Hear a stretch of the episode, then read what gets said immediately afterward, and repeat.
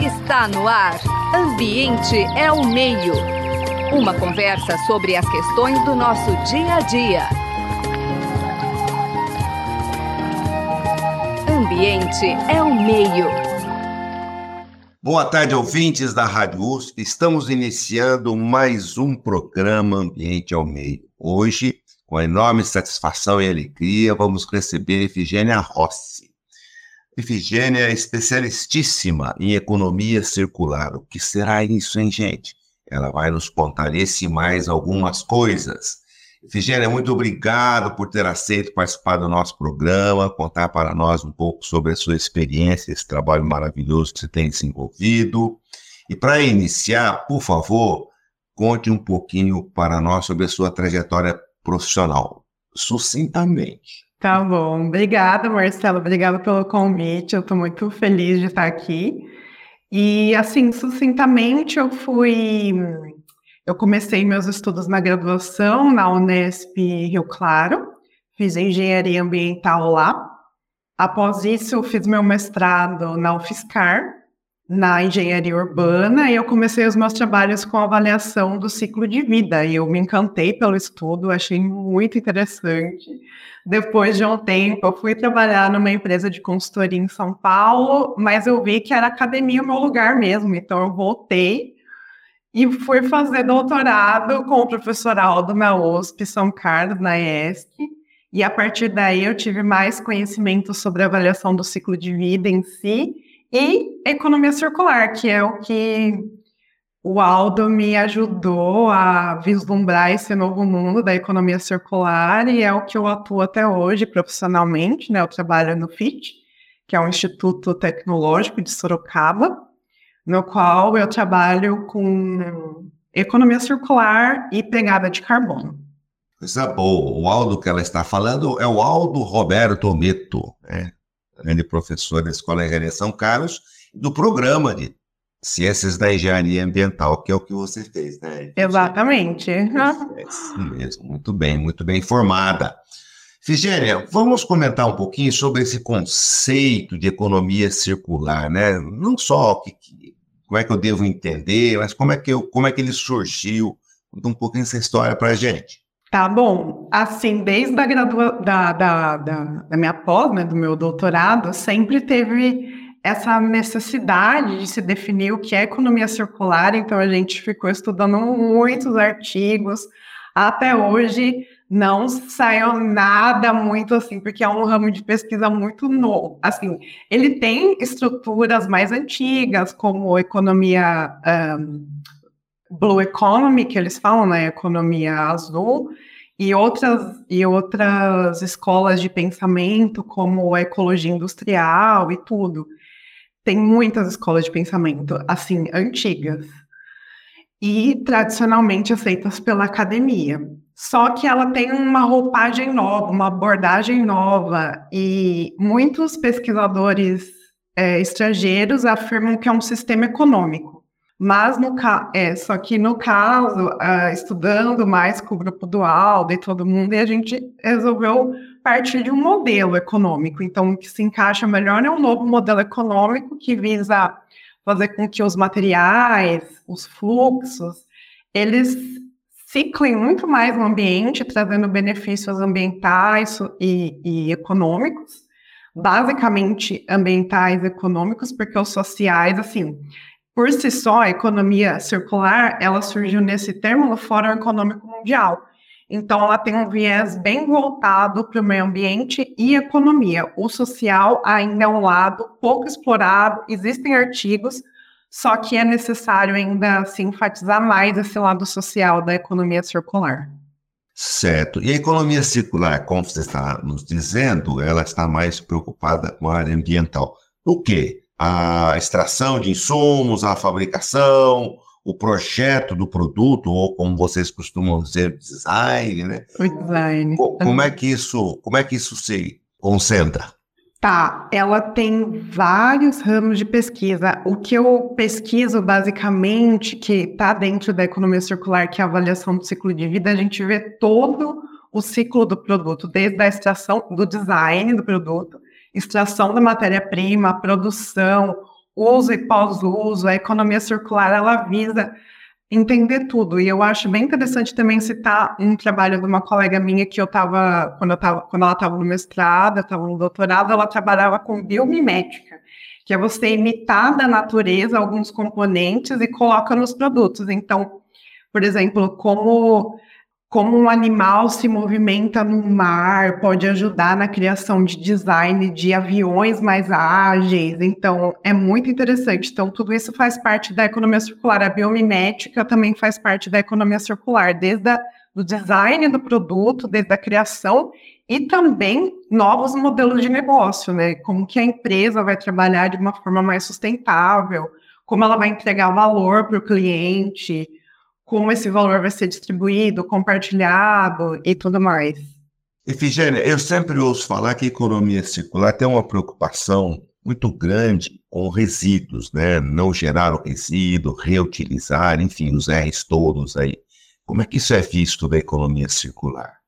Sim, muitas vezes as empresas elas ficam voltadas achando que economia circular é só reciclagem e logística reversa.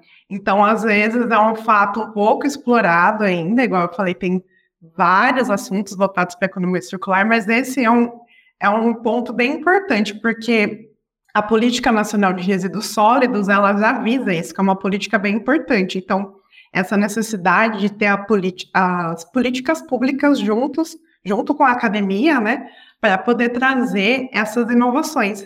Então, é importante a reciclagem em si, a logística reversa, com certeza, só que se ela tiver acoplada ao modelo de negócio da empresa, isso fica muito mais fácil. Como, por exemplo, eu posso citar o PSS, que é o Product Service, PSS, Product Service Service. Uh, então, é mais fácil você fazer o leasing de algum produto, que é você fazer o aluguel dele, do que vender propriamente o produto como propriedade do, do cliente.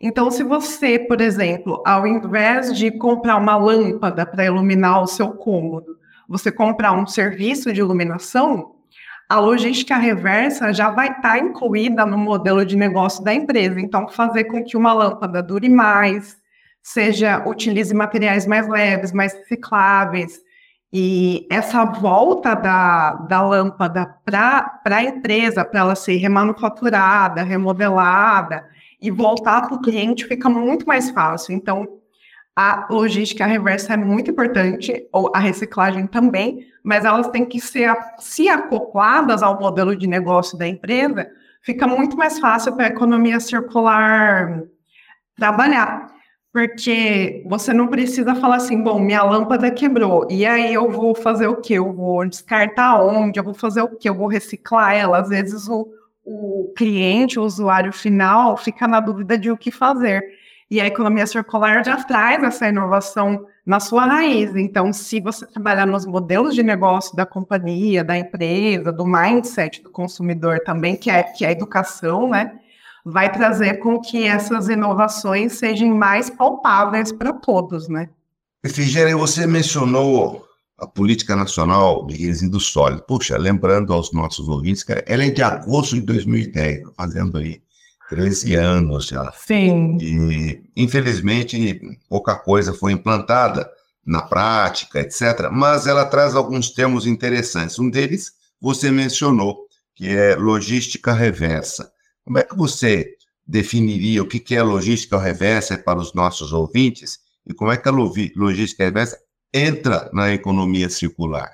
É, o termo técnico da lei eu não lembro, que também faz tempo que eu estou um pouco longe da academia, mas ao meu ver, de uma maneira prática, é você fazer toda a cadeia, porque às vezes a gente se preocupa tanto na logística tradicional, que pegar o produto e levar para o consumidor, que às vezes a reversa, que é trazer do consumidor para o destino final, às vezes fica um pouco assim, até pela política nacional dos resíduos sólidos, ela fica um pouco com a responsabilidade compartilhada. Então as pessoas não sabem exatamente quem é o responsável por fazer a logística reversa no final, né? Então fica um pouco subjetivo. Isso é uma das das críticas que a gente tem que pensar também na política nacional, né? Então, quem que é o responsável por fazer essa logística reversa, que é justamente você trazer pós-consumo até o destino final esse produto? Então, existem, logicamente, alguns produtos mais restritivos, como os agrotóxicos, agrotóxicos, entre outros, que são mais difíceis de serem, têm que ser mais monitorados, etc., porque isso causa muito impacto no meio ambiente. Mas e a, por exemplo, e alguns produtos que a gente não sabe, alguns eletroeletrônicos, então é importante visar isso também. Porque, igual eu estava falando do exemplo da lâmpada, se você tivesse uma política assim para as empresas, para as grandes montadoras, de ter que fazer um modelo de negócio voltado para a economia circular, que receba os eletroeletrônicos para serem remanufaturados, recondicionados e trazerem durabilidade para o pro produto, que é um dos princípios da economia circular, eu acho que ajudaria muito a reduzir os todos os desperdícios uh, propriamente ditos da produção para o consumo de matérias-primas e também a, a geração imensa de resíduos sólidos que existe, né? Então, a economia circular, ela visa é, é, diminuir os impactos é, ambientais negativos dos produtos, mas também maximizar os positivos, que é a geração de emprego, impactos benéficos para o meio ambiente também. Efigênia, bom, o ambiente, o programa Ambiente ao Meio de hoje está conversando com Efigênia Rossi, nosso assunto, economia circular.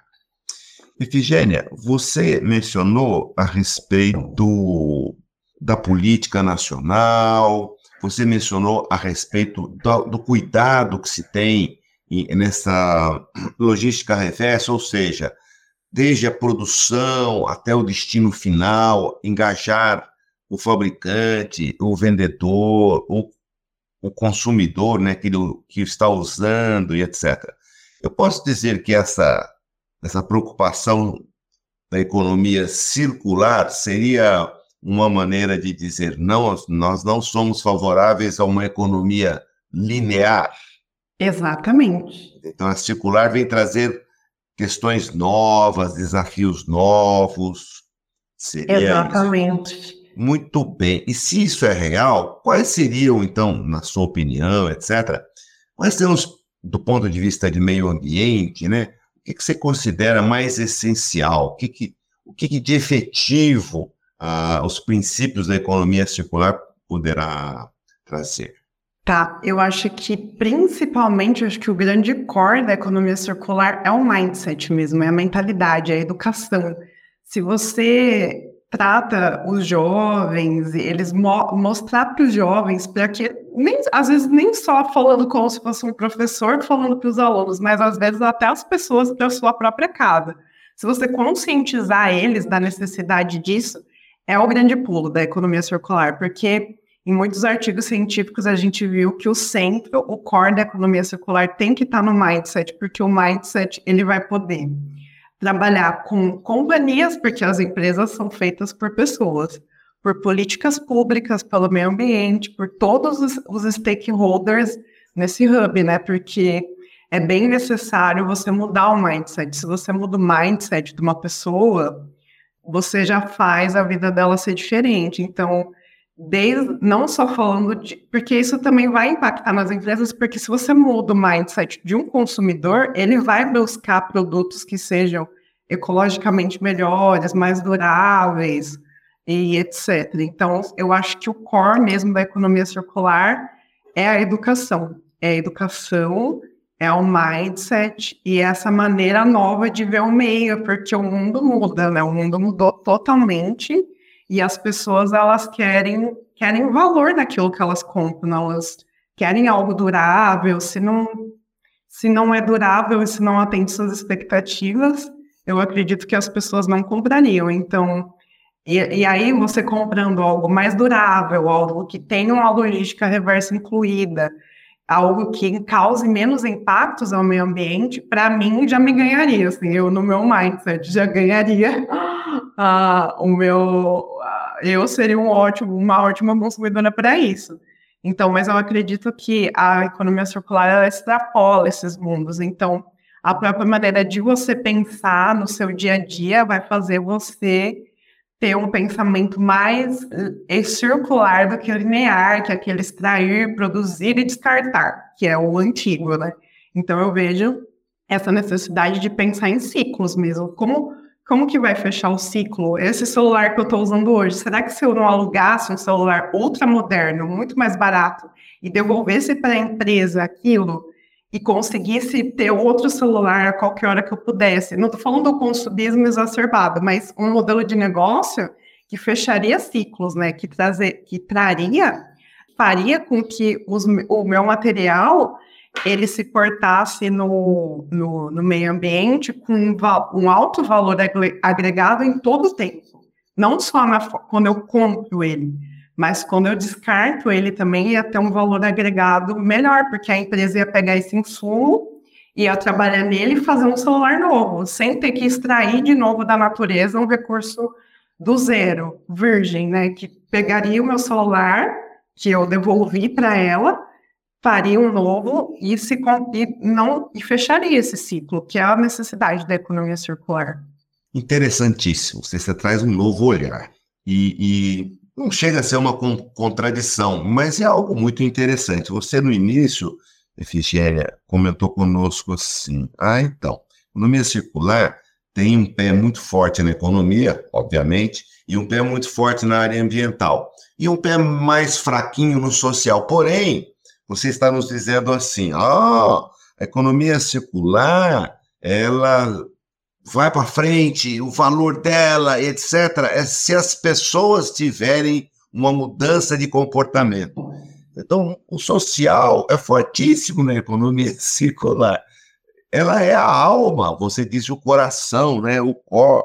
É muito interessante. A mudança de comportamento é consumir, mas não é acumular. Né? Você Exatamente. Vai, você vai usar, mas não acumula e etc. É muito interessante. Você traz muitas reflexões interessantes para a gente. E eu tenho uma que eu gostaria de ouvir em relação à economia circular. Bom, o mundo é desigual. O Brasil, acho que passa do ponto, né? Mas essa desigualdade social, eu faço ideia disso ser um entrave, uma dificuldade adicional é, nessas, nesses, dessas metas estabelecidas para a economia circular. Você pode comentar um pouquinho com a gente, por favor? Sim, inclusive num artigo recente que a gente publicou, a gente viu essa necessidade da criação de métricas sociais também para a economia circular, principalmente na parte de governança, em, o próprio mindset, como que a gente vai medir esse mindset da economia circular? Então, é um, foi uma dificuldade, a gente viu que tinha uma lacuna de pesquisa aí, mostrando a necessidade de novos artigos que entrelaçem a economia circular com a parte social. No, ao meu ponto de vista, é, o, o, principal impacto uh, positivo para a parte social é a criação de novos empregos.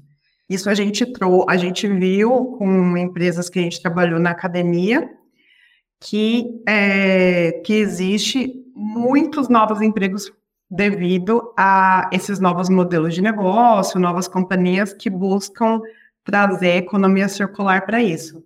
Mas a gente vê também a desigualdade social do Brasil exatamente na parte das cooperativas, que eu trabalhei na academia também com uma professora que trabalhava com cooperativas de reciclagem. Então a gente vê as, muitas vezes o descaso, às vezes as pessoas. E às vezes são os nossos próprios descasos, de em vez de você descartar um resíduo limpo, é, um, um plástico limpo, a gente descarta ele sujo e aí não a coleta seletiva não tem como fazer milagre, sabe? Então a gente vê, eu vejo assim, na minha opinião mesmo, que precisaria de incentivos mesmo é, para as cooperativas é, de reciclagem no Brasil, que elas trabalham diretamente com a economia circular, elas são agentes super importantes para a economia circular e muitas vezes existe uma grande dificuldade de própria educação com esses cooperados, do mindset deles. Então, a gente viu muitos problemas trabalhando diretamente com eles. para eles terem uma vida melhor, uma qualidade de vida e serem valorizados como tal, porque eles são super importantes mesmo. Bom, nós conversamos a respeito de problemas, de dificuldades, desafios.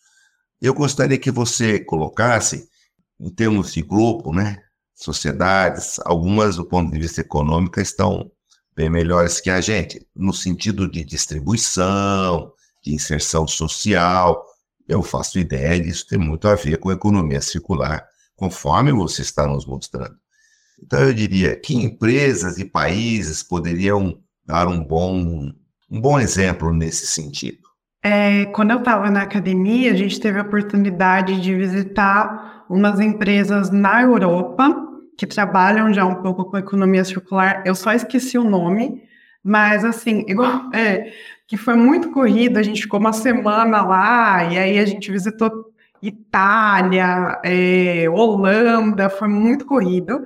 E isso foi proporcionado pela, pelo meu doutorado mesmo. Então, a gente visitou uma empresa que trabalhava com remanufatura de motor de carro.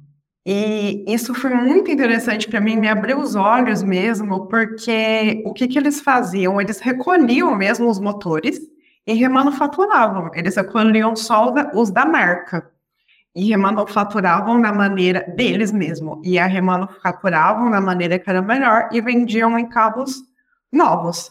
Então, eu vejo que essa necessidade é, da economia circular é bem forte na Europa. Na China também tem várias políticas públicas para que isso ocorra, mas o que eu pude visitar e ver mesmo na prática foi na Europa, que assim, se você pergunta no metrô para uma pessoa o que é economia circular, ela sabe que eu perguntei. E aí a gente vê como que o Brasil, ele é um país super grande, com grande potencial, muitas empresas aqui, então a gente pode fazer a diferença aqui mesmo. Porque a gente tem muitas riquezas, muito, muitas pessoas inteligentes que possam fazer a diferença, mas o que eu pude ver é essa, essa abrangência mesmo, de perguntar para uma pessoa no metrô, ah, aí eu falei, né, eu trabalho com economia circular, ele falou, nossa, que legal, é bem importante, então eu vejo que, que para mim foi bem importante essa experiência, mas assim, eu não tenho também na cabeça um modelo muito, ou de alguma empresa ou de algum país que seja perfeito. Acho que todos estamos rumando para isso, mas o Brasil é um grande país em potencial, posso garantir. Sim, você trabalha hoje diretamente com isso e vê crescente. Essa é uma preocupação crescente, até porque o mercado exige, Efigênia, ou você nota uma mudança de comportamento do consumidor. Quem que está indo primeiro? A ovo ou a galinha? É uma pergunta difícil mesmo, mas eu acredito que os dois estão andando juntos, desde o consumidor e as empresas vendo esse nicho de mercado. Então, eu vejo como um consumidor mudou. Eu vejo minha irmã mais nova, por exemplo, ela tem outros consumos é, do que eu, assim, ela tem outro mindset do que eu. Então, eu vejo que a, que a juventude, ela já tem essa pegada ambiental muito mais específica, muito mais voltada para ganhar experiências na vida ao invés de ter coisas. Então, eu acho bem importante isso. Você menciona, é, a gente nota. Bom, eu sou da tempo dos dinossauros, geração não sei o quê. Eu sou da geração dos dinossauros, mas eu tenho o enorme privilégio de frequentar a universidade, né? Uhum. Tanto você passa por todas essas gerações e você tem toda a razão. A cabeça hoje é outra, claro, de um segmento da sociedade privilegiado, etc. Mas eu posso expandir eventualmente isso Com para certeza. as demais coisas, né? Bom, então eu posso dizer que a economia circular vem para ficar nesse novo modelo de consumo e geração e etc. E eu queria que você colocasse muito rapidinho os principais desafios, além do mindset, além da mentalidade e das pessoas. Do ponto de vista técnico, né?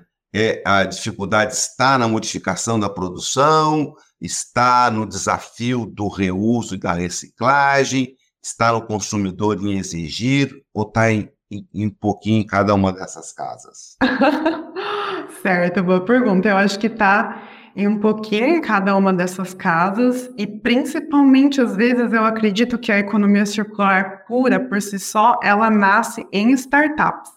Então, geralmente as empresas muito consolidadas, com seus produtos já bem estruturados, é um pouquinho mais difícil de você fazer é, essa, essa mudança de mindset, principalmente cultural, nas empresas maiores e já consolidadas no mercado.